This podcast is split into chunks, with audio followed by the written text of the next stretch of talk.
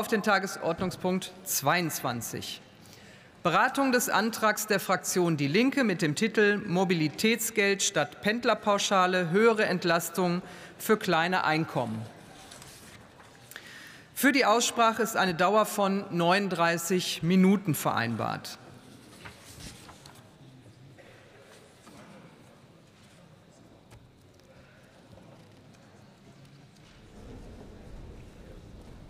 Ich warte noch, bis alle ihre Plätze eingenommen haben. Sehr gut.